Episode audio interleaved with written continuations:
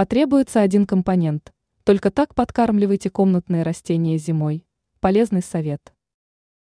Легкие питательные подкормки окажутся полезными для растений даже в период покоя.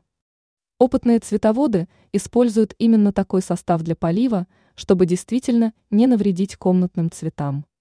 Какую подкормку рекомендуется давать домашним растениям из расчета на 1 литр воды в зимнее время, рассказала ученый-агроном Анастасия Коврижных. Янтарная кислота.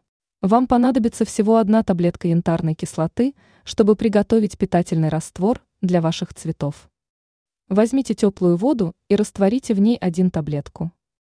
Готовый раствор поможет растениям лучше усваивать питание, поддерживать здоровье корней, усилить обменные процессы.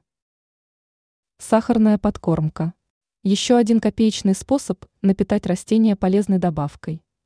Сахарная вода нужна цветам для дыхания и питания. После такой подкормки цветы воспрянут и окрепнут.